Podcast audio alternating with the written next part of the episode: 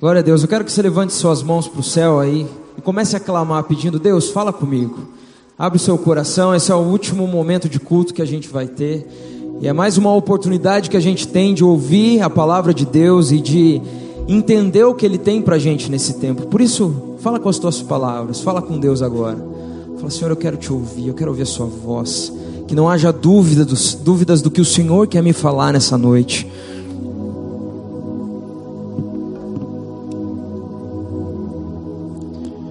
Palavra de Deus diz que quando a gente o busca de todo o coração, ele se revela a nós.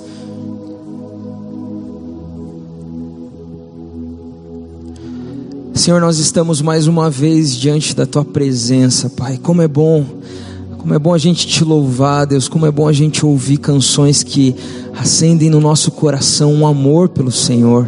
Como é bom a gente poder cantar com todo o nosso fôlego, quanto o Senhor é bom conosco. Pai, nesse tempo que vamos ouvir a tua palavra, Pai, nós queremos te pedir, Espírito Santo de Deus, fala conosco, Pai. Nós queremos mais do Senhor, nós queremos ouvir aquilo que o Senhor tem para a gente nessa noite, Pai. Fala conosco.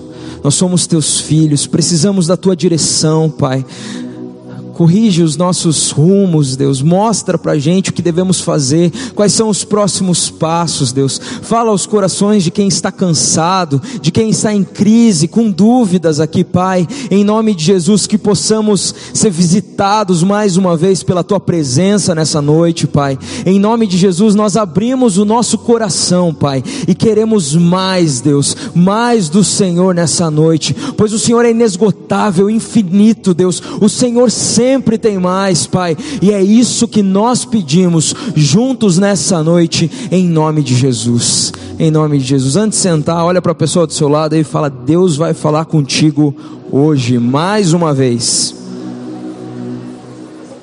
Amém. Pode sentar.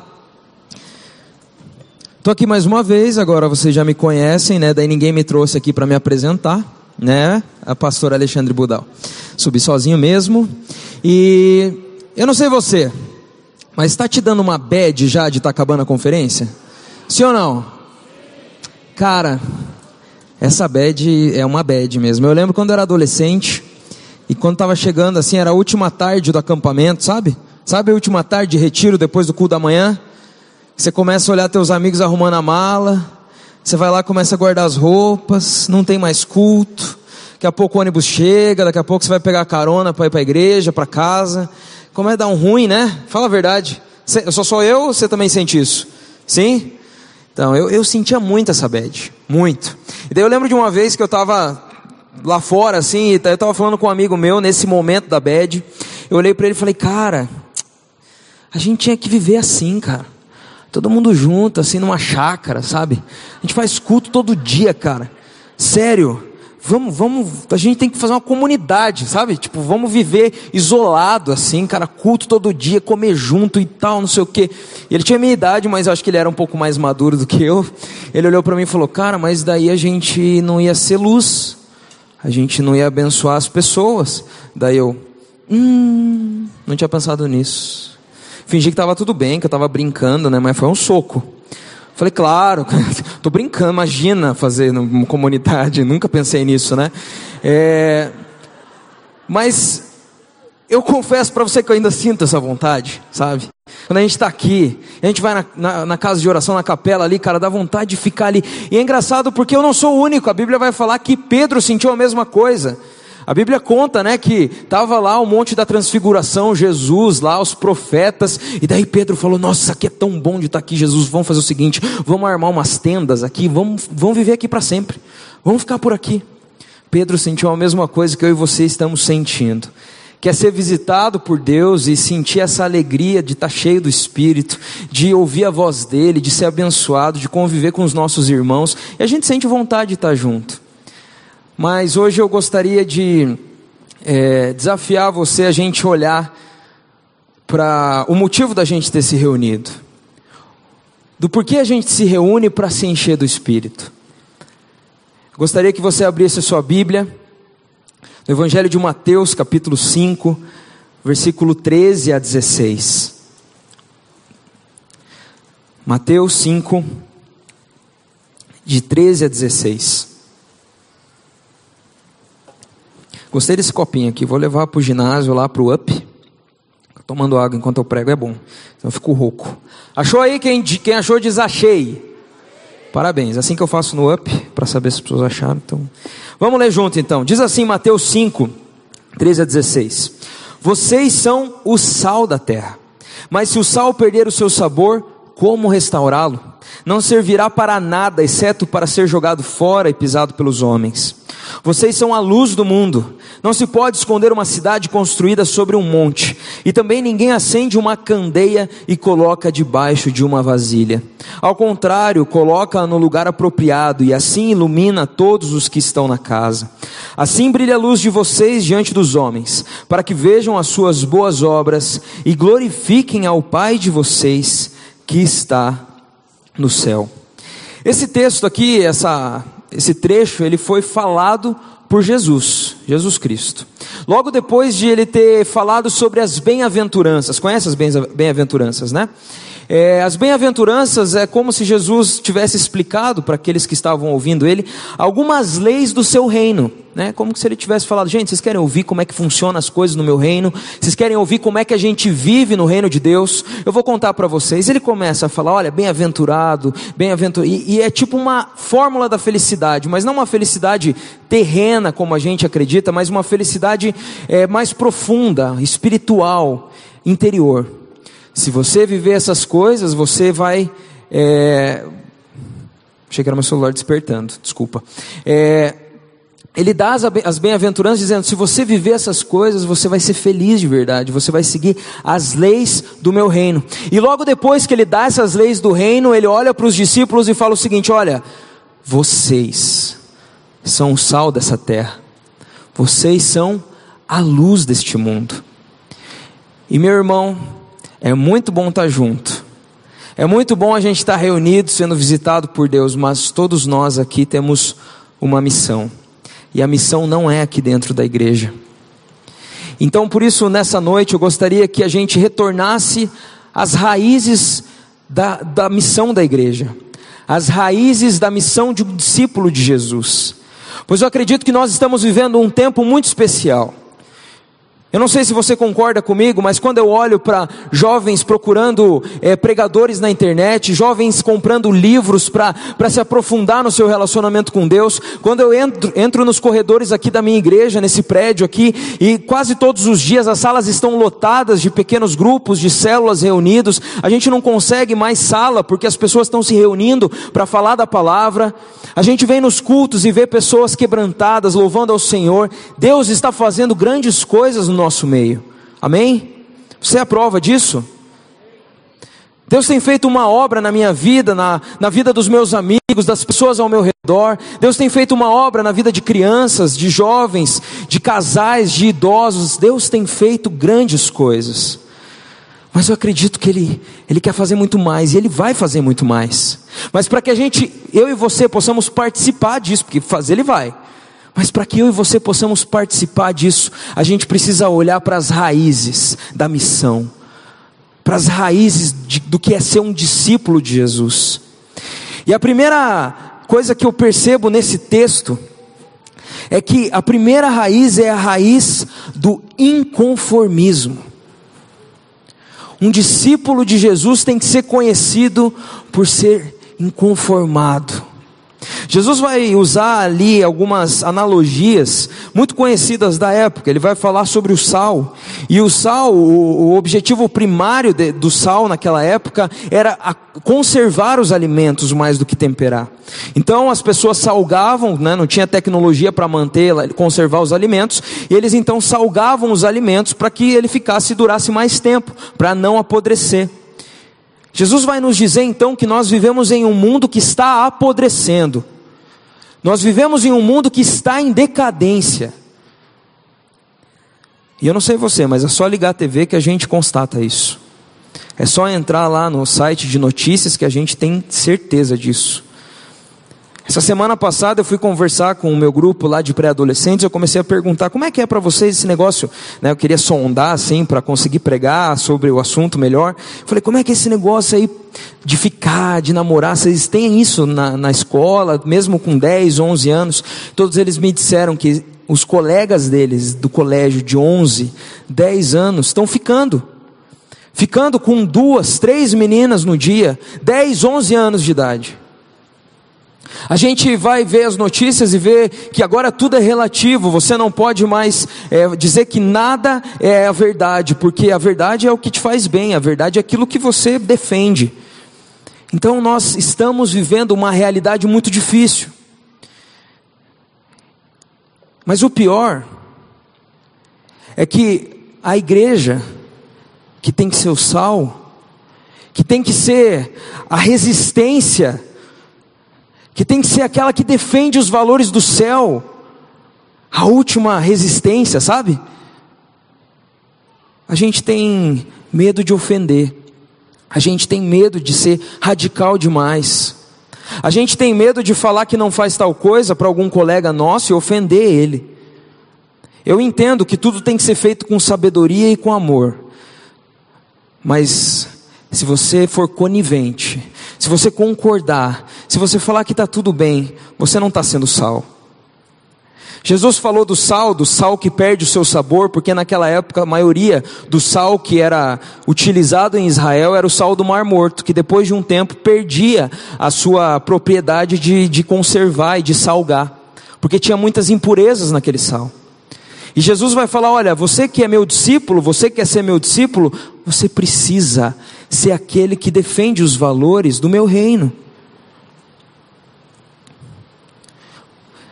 Eu lembro quando eu me converti, em 2006, e eu comecei a caminhar com Jesus e frequentar alguns cultos, alguns congressos. E naquela época é, era um pouco diferente de hoje.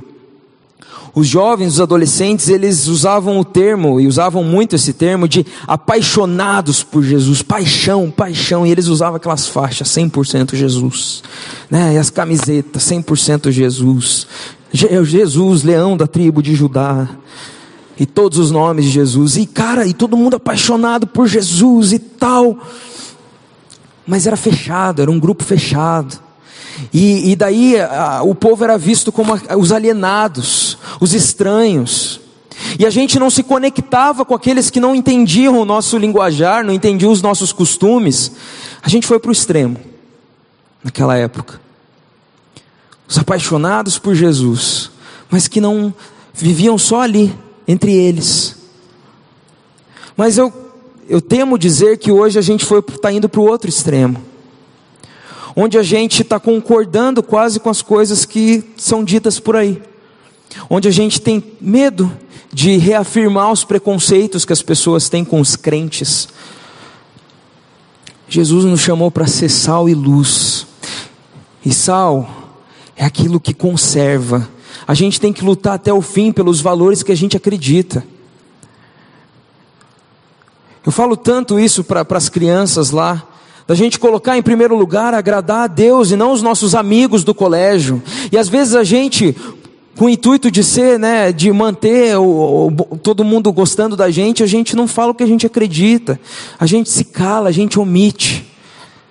Mas Jesus nos chamou para ser inconformados com esse mundo,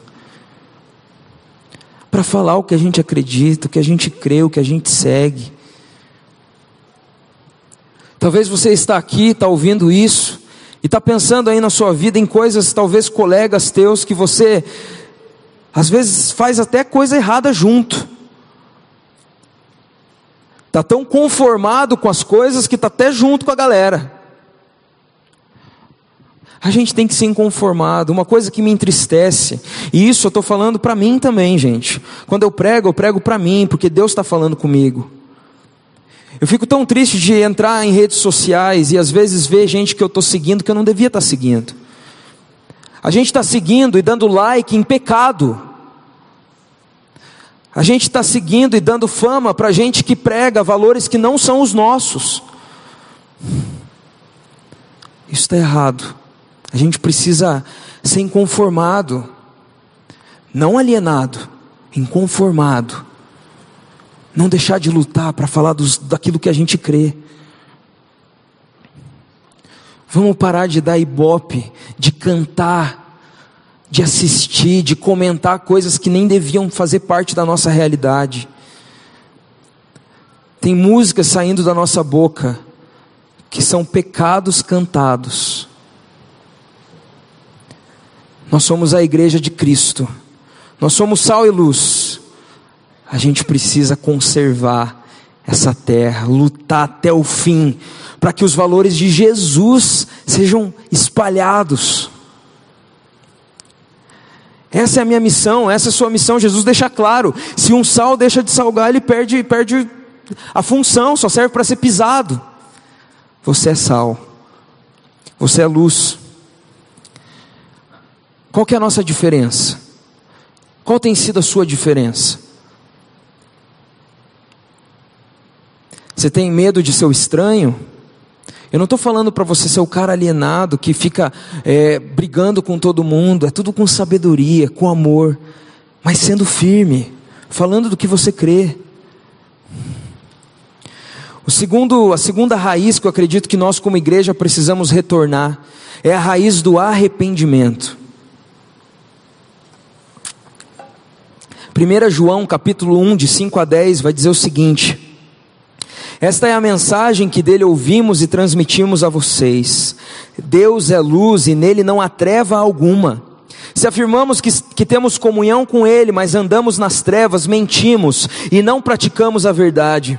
Se, porém, andarmos na luz, temos comunhão uns com os outros, e o sangue de Jesus, seu Filho, nos purifica de todo pecado.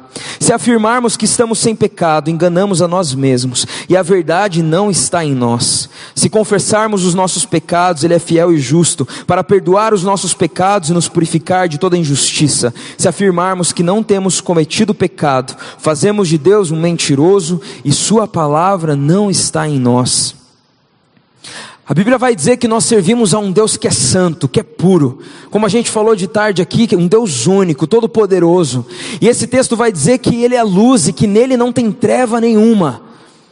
E que se nós falamos que seguimos a esse Deus, precisamos andar na luz também. Esse é um princípio básico daquilo que a gente acredita: arrependimento.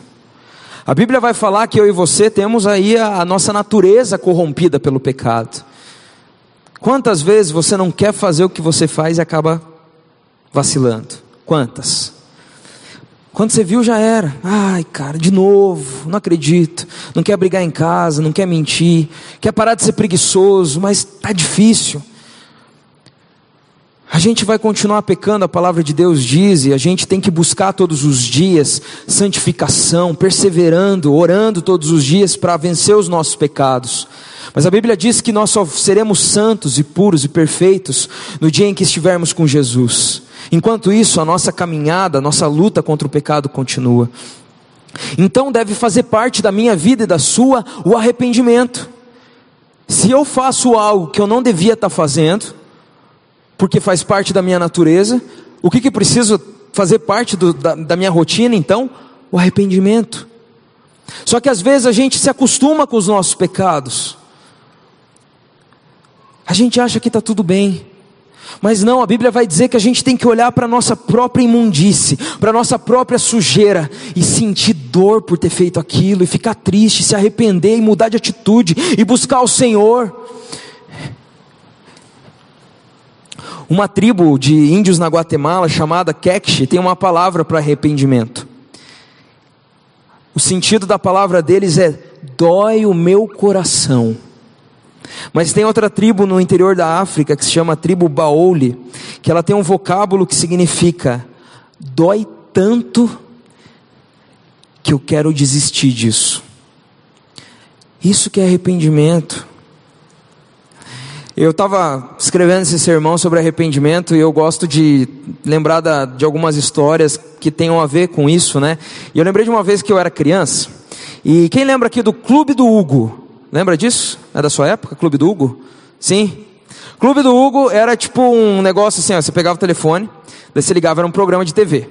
E daí você ligava e a pessoa, se você fosse atendido, obviamente era maior enganação, né, para ganhar teu dinheiro.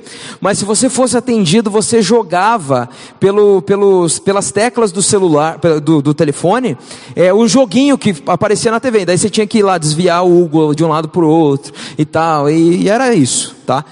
E daí eu lembro que colocamos é, telefone em casa. tinha telefone, tá? Naquela época não era muito fácil ter uma linha telefônica, tá? Tomei, é, enfim, é isso aí. Daí eu lembro que a minha mãe saiu de casa e estava na hora do clube do Hugo. E daí eu falei, cara, é hoje. Minha mãe não deixava ligar para essas coisas aí não, cara. Muito dinheiro. Imagina, meu pai, lembra, né? Meu pai é uma mão de vaca. Daí, cara, eu falei, vou ligar. É agora. Daí começou lá o clube do Hugo. Eu falei, é agora, vou conseguir, vou conseguir. E liguei. Você ligou para o clube do Hugo. Nós não podemos te atender porque tem alguém na linha. Fica esperando. Daí eu. Deu cara, desligava, né? olhava na janela, dava uma olhada se minha mãe estava voltando, liguei de novo. Eu devo ter ligado umas três vezes. Só que depois da terceira, que ninguém me atendeu, tá? Não joguei o joguinho. Cara, eu parei para pensar. Ia vir a, a conta do telefone. E quando viesse a conta do telefone, cara, era bom eu estar bem longe, mas eu não estaria bem longe. Porque eu não sabia quando chegava a conta do telefone. Podia ser no dia seguinte, eu não sei, eu não entendi as coisas, eu fiquei desesperado. Eu fiquei tão desesperado, mas tão que bateu um negócio assim, cara. Eu fiquei, meu Deus do céu, minha mãe vai descobrir, vai vir muito dinheiro, ela vai me bater, vai me colocar de castigo. Eu fiquei tão desesperado. E naquela época, né, eu eu não era convertido, a, a, ideia que eu tinha de, de arrependimento, de Deus me perdoar, era, era um pouco diferente. O que, que eu fiz? Fiquei de joelho e eu tinha visto isso já na, nas igrejas que eu ia e tal. E eu comecei a, a orar, a rezar as, as orações que eu sabia de cor e andar de joelhos pela casa inteira. Cara, eu falava, Deus, por favor, tira da conta, tira da conta, Deus, juro. E eu andava de joelho, eu andava de joelho, cara. Eu, eu devo ter andado pela casa inteira. Olha, eu não sei se Deus tirou da conta, olhou ali, né, teve compaixão de mim. Mas minha mãe não comentou nada comigo. Então eu acho que um milagre aconteceu. Deus foi gracioso, ou a minha mãe foi graciosa também, sei lá. Eu sei que naquele momento eu entendi um pouquinho o que era arrependimento. E a palavra de Deus diz que nós, como cristãos, quando a gente peca, quando a gente cai, a gente precisa olhar para isso que a gente fez com dor no coração. A gente precisa entender a profundidade que é um ato desse. Jesus foi para a cruz por esses atos. Esses atos estragam a minha comunhão com Deus. Deus quer fazer grandes coisas no nosso meio, na sua vida. Mas a gente tem que parar de ser, de negligenciar o nosso arrependimento. A gente tem que parar de olhar para os nossos pecados, para as coisas que você faz escondido, para as coisas que você pensa, para as coisas que já são hábitos teus, e relevar e falar: tudo bem, é difícil mesmo. Nós temos que ser radicais com os nossos pecados, inconformados com a gente mesmo. Quais são os pecados que você tem cometido e não tem mais sentido arrependimento? Que você faz e já está tão acostumado que, é, vamos lá de novo, né? É a vida, vamos recomeçar a caminhada.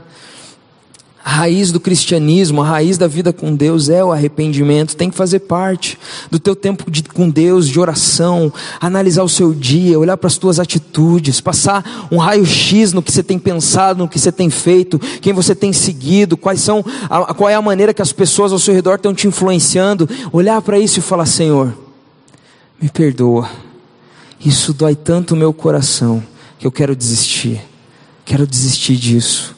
Eu coloco diante do Senhor.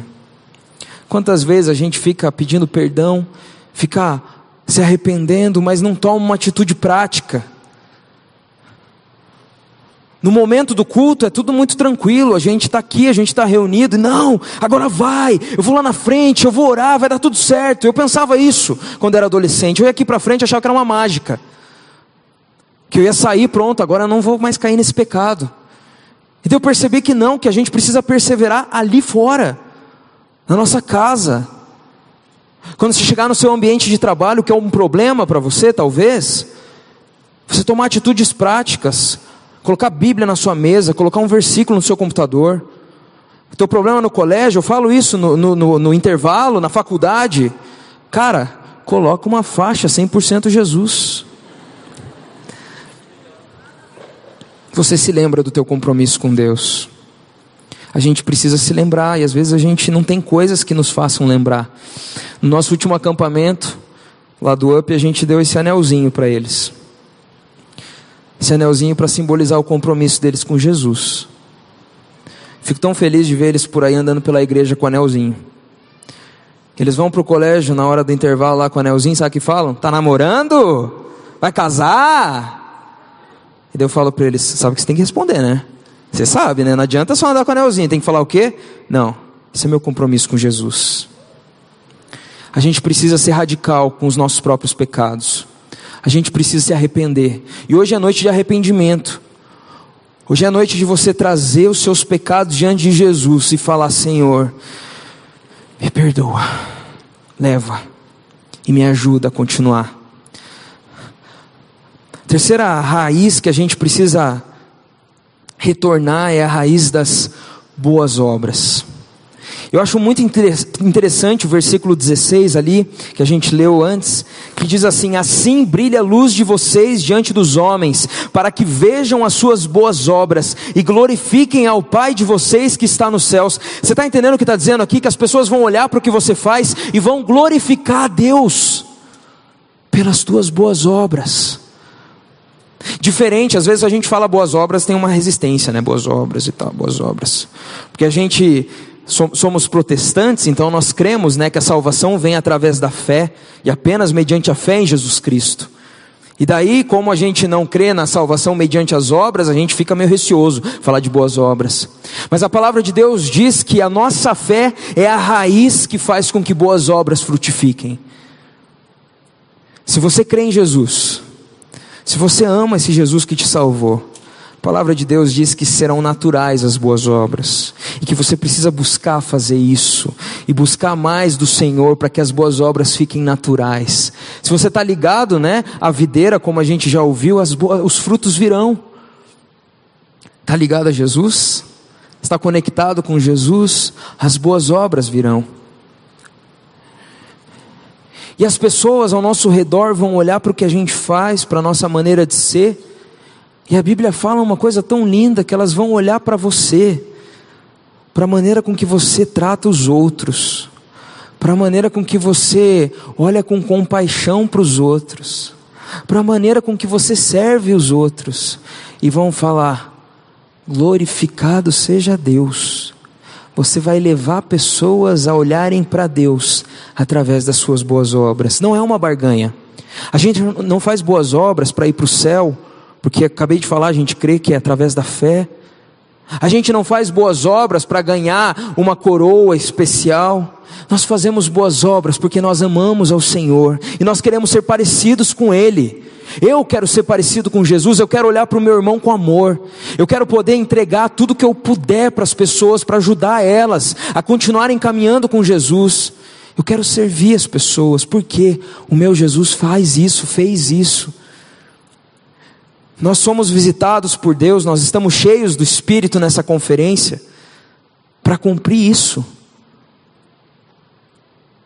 Não é só para a gente se sentir bem, que é muito bom, mas é para que a gente, através das nossas boas obras, possamos levar pessoas ao Senhor. Não é só pelo que nós não fazemos, mas pelo que nós fazemos. Um, um missionário chamado William Carey, ele foi um dos pai, ele é considerado pai de missões é, modernas e ele foi para a Índia para pregar o evangelho lá. E quando ele chegou lá, existia um, um, um ritual muito muito complicado chamado sati ou sati, onde as viúvas eram queimadas junto com o corpo dos seus maridos que tinham falecido. As mulheres eram queimadas vivas, cremadas ali junto com o corpo dos maridos. E quando William Carey chegou lá, ele falou: alguma coisa tem que ser feita. Alguma coisa a gente precisa fazer para que essas mulheres não tenham que passar por isso. Era um, era um ritual que era espalhado por toda a Índia e era normal para eles. E aquele homem se levantou como alguém que quis fazer uma boa obra, como alguém que entendeu qual era o papel dele naquele momento E ele começa então a lutar, e ele começa a juntar pessoas e, e lutar para que aquele, que aquele ritual fosse abolido. E se hoje as viúvas não são queimadas na Índia junto com o corpo dos seus maridos, é porque um homem entendeu que ele poderia fazer a diferença. E que através da vida dele, dessa atitude dele, pessoas conheceriam a Deus. Já pensou tanto de gente que ficou conhecendo ele depois? olhando para isso que ele fez e pensando, cara, por que ele fez isso? Às vezes a gente, no anseio de pregar o Evangelho, no anseio de falar para a pessoa o que é errado, a gente deixa de viver o que é certo, a gente deixa de brilhar, a gente vira a lâmpada dentro da gaveta. Sabe o teu trabalho? Teu ambiente de trabalho lá, onde você fica, tua mesa. Provavelmente você tem colegas. Por que, que você não começa a olhar para essas pessoas com mais atenção? Que tal ser o seu melhor? Como equipe da UAN, a gente tem falado muito sobre excelência. Né? O pastor Michel, um tempo, acho que dois sábados ou um sábado atrás, ele falou sobre isso, excelência. E sabe, através da nossa excelência, através da maneira com que você trabalha, com que você chega de bom humor no seu trabalho, não como se aquilo fosse um castigo, com que você dá bom dia, você leva um chocolate para os seus colegas, que você vai buscar água e pergunta se ele quer água. Você nota que ele está cabisbaixo, que ele está um pouco triste, pergunta se está tudo bem. Através da excelência, através da atenção ao nosso redor, a gente vai brilhar, a gente vai mostrar o amor de Jesus, seja onde você estiver. Você precisa ser o seu melhor, a sua melhor versão, o melhor filho que você puder ser, o melhor marido que você puder ser, o melhor profissional que você puder ser. E quando a gente coloca isso como nosso objetivo, não para nosso mérito, não para que todo mundo, nossa, como ele é bom, para nosso louvor, mas para que as pessoas olhem para o que a gente faz e olhem, olhem e falem assim: nossa, mas esse cara é diferente, esse cara está me, tá me tratando diferente. Ele olha para mim, se preocupa comigo, ele notou que eu estava triste, ele notou que eu estava precisando de ajuda, ele trouxe um chocolate para mim, por que isso? Elas vão olhar e vão glorificar a Deus pelas nossas obras. Mas lembra, é para Ele a glória. Quais são as coisas que você pode fazer hoje para brilhar aonde você está? Talvez na sua casa, as pessoas ainda não tenham compartilhado da fé que você tem, porque você fica mais na igreja e quando chega em casa, nem conversa com os pais, nem conversa com a família. No teu colégio, as pessoas notam que você é diferente, elas notam boas obras em você, você é igual ao que elas fazem. Na faculdade, você anda com quem? Você vai para onde? Você fala sobre o quê? Seja uma luz aonde você está. Já pensou? Aqui tem gente que estuda em lugares diferentes. Aqui tem gente que mora em lugares diferentes. Aqui tem pessoas em profissões completamente diferentes. Se cada um de nós formos luzes, onde a gente está? Você pode imaginar o que Deus vai fazer? Você quer viver isso? Amém? A primeira raiz que a gente precisa retornar para cumprir essa missão é a do inconformismo é olhar para o que a gente está vivendo e não se conformar, e continuar na resistência com os valores do céu. A segunda raiz é a do arrependimento, é parar de olhar para os nossos pecados e pegar leve conosco mesmo. Ah, não, está tudo bem. Não, é se doer pelos nossos erros, pelas nossas sujeiras. O terceiro é das boas obras, é a gente brilhar para Jesus, ser o nosso melhor. E como a gente vai conseguir isso? Cheios do Espírito. Cheios do Espírito. Eu estava na, na casa de oração ali e um menino que é aqui da igreja que eu conheço chegou para mim e falou: Eric, Qual é a diferença? Que que, eu quero entender o que, que é esse negócio de estar tá cheio do Espírito, pleno, no meio da casa de oração, né? Eu falei, ah, tá bom, vamos lá. É... Existe uma diferença. O que você está sentindo nesses dias de intensivo, de busca do Senhor, da visitação dEle, é a plenitude do Espírito. Eu lembro de uma menina que chegou para mim depois do último dia de acampamento, uma semana depois do acampamento, e falou: Pastor, tá mais fácil obedecer minha mãe, tá mais fácil ler a Bíblia e orar. Eu falei: É que você está cheia do Espírito, e é mais fácil. Só que às vezes a gente tenta fazer as coisas com a nossa própria força, e meu irmão, não dá. Experiência própria, já tentei, não dá. O Espírito Santo, ele nos capacita a viver a vida como alguém parecido com Jesus. O Espírito Santo veio para nos capacitar para a missão, para nos dar dons, para ser o consolador ou ajudador, mas para nos capacitar para a missão. Só que a gente precisa buscar mais da presença de Deus, na nossa casa, no nosso lugar secreto, dentro da nossa, do nosso quarto, no banheiro, eu não sei onde, mas vai ler a Bíblia, contemplar o Senhor nas Escrituras, louvar o Senhor lá no teu quarto, cantando mal mesmo, no carro, gritando, voltando para casa, cantando, colocando diante do Senhor os seus pedidos de oração, e assim, Deus vai derramando do Espírito dele, e gente, fica mais fácil. Porque quando vem um pensamento na sua cabeça que ia te levar a pecar, você está em comunhão com Deus, o Espírito fala ao seu coração e você fala, epa, balança a cabeça até.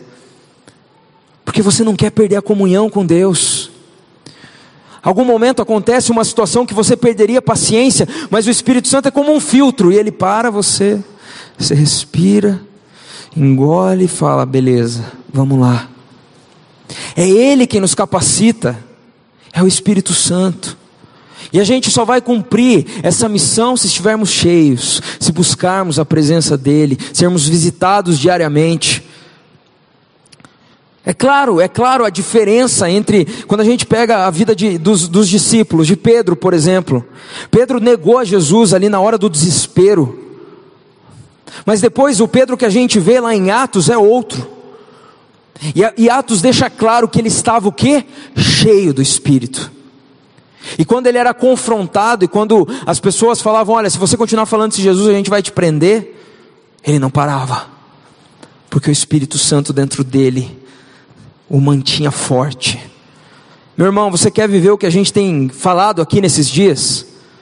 Depois da conferência, você quer continuar tendo essa comunhão com Deus que você experimentou aqui?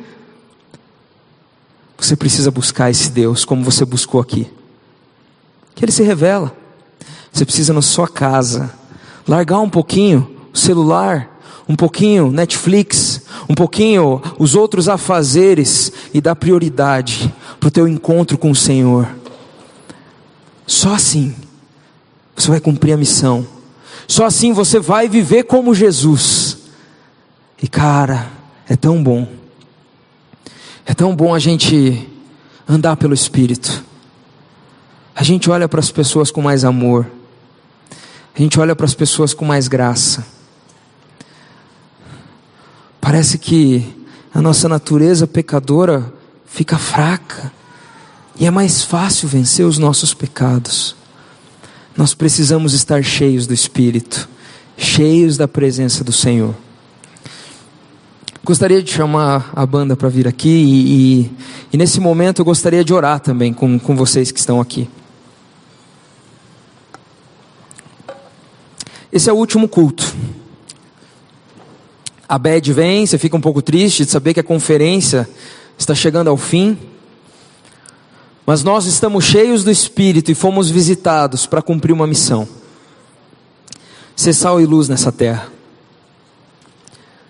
A gente vai voltar para a nossa rotina, a gente vai voltar para o nosso círculo de convivência, a gente vai voltar para o nosso ambiente de trabalho, de estudos. Mas nós temos uma missão lá. Mas talvez nós não tenhamos, não estamos vivendo tudo que Deus quer que a gente viva, porque a gente precisa voltar às raízes. Quando eu estava preparando esse sermão, Deus colocou no meu coração muito forte. Volte à simplicidade. Às vezes a gente espera ouvir uma mensagem que vá revolucionar a nossa vida, mas o que revoluciona a nossa vida é arrependimento e a busca pelo Senhor. Sempre vai ser isso. Essa é a mensagem simples. O Evangelho é isso. Um Deus que nos perdoa, que nos salva, mas que depois nos dá uma missão. Nessa noite eu gostaria que você olhasse para si mesmo. Gostaria que você olhasse para a maneira com que você tem vivido. Que você começasse a pensar quais são os lugares que você frequenta, as coisas que você vê, as pessoas que fazem parte aí do teu círculo de amizades. E você se perguntasse: será que eu eu sou alguém inconformado? Ou será que eu já me acostumei com os valores desse mundo? E a única diferença é o lugar que eu vou no sábado à noite. O Senhor espera uma noiva sem mancha. Nós somos a noiva de Jesus. E eu não sei você, mas se eu tivesse uma noiva e eu visse ela mandando mensagem para outros, eu não ia gostar. Jesus quer fidelidade da sua noiva, do seu povo. Jesus quer fidelidade com os valores do seu reino. Quais são os valores que você está negociando, flexibilizando? Jesus quer arrependimento. Deus quer que a sua igreja se arrependa dos seus pecados e coloque diante dele como alguém que diz: Eu quero abandonar, está doendo. Eu quero te agradar, Senhor. Deus quer uma igreja que resplandeça o seu amor através das obras. Que povo é esse que se reúne num carnaval e numa tarde vai para um hospital levar esperança e consolo para pessoas que estão passando por momentos difíceis? Que povo é esse que parte dos seus recursos entrega para que o nome de Jesus seja propagado? Que povo é esse que renuncia a sua vontade para viver a vontade daquele que a amou? Que povo é esse? É a igreja de Jesus. E além das boas obras, essa é a noite da gente pedir, Senhor, eu quero estar cheio do teu espírito, mas não só para que eu me sinta bem, mas para que eu possa cumprir a missão que o Senhor tem para mim. Se Deus falou contigo essa noite, eu gostaria de te convidar a vir aqui na frente orar comigo. Eu gostaria de te convidar a se colocar diante de Deus. Se você percebeu que tem negociado os valores do reino, se você tem se acostumado com, os, com as coisas que o mundo tem pregado, eu gostaria de chamar você que está fazendo pouco caso com o seu pecado, para chegar aqui diante de Deus e falar: Senhor, transforma. Se Deus falou contigo essa noite, vem para cá. Não perde a oportunidade de, nesse último culto, colocar sua vida diante do Senhor. Venha para cá e venha de coração rasgado na presença do Senhor, falando: Deus, eu, eu quero viver assim. Eu não quero ser um, um sal que não conserva, que não tem sabor. Eu não quero ser a luz que só brilha onde já tem luz. Não, Deus. Eu quero fazer a diferença. O Senhor me chamou para isso. Se o Senhor está falando contigo essa noite, vem para cá. Não deixa de fazer o teu compromisso com Jesus nessa noite. Às vezes a gente fala, não, mas é isso aqui eu resolvo em casa. Isso aqui eu oro depois. Não, nem é tanto pecado assim que eu tenho que me arrepender, meu irmão. A palavra de Deus diz que quando Deus se revela a nós, a única coisa que a gente tem que fazer é quebrantar o nosso coração e dizer: Senhor, faz a tua vontade, eis-me aqui. Se o Senhor se revelou a você nessa noite, se a palavra dele encontrou no seu coração eco, terreno fértil, vem para cá. E lembra, não é o lugar, não é o momento que tem algum poder, mas é um coração arrependido, quebrantado. Começa a falar com Deus agora. Eu quero convidar os supervisores, os, os pastores agora para orar por esse povo. Gente que percebeu que precisa mudar, gente que percebeu que não tem sido sal, que não tem sido luz, gente que está se arrependendo dos seus pecados, gente que percebeu que precisa ser inconformado, que precisa glorificar a Deus com suas obras, que precisa estar tá cheio do Espírito. Esse é o tempo da gente se derramar diante de Deus.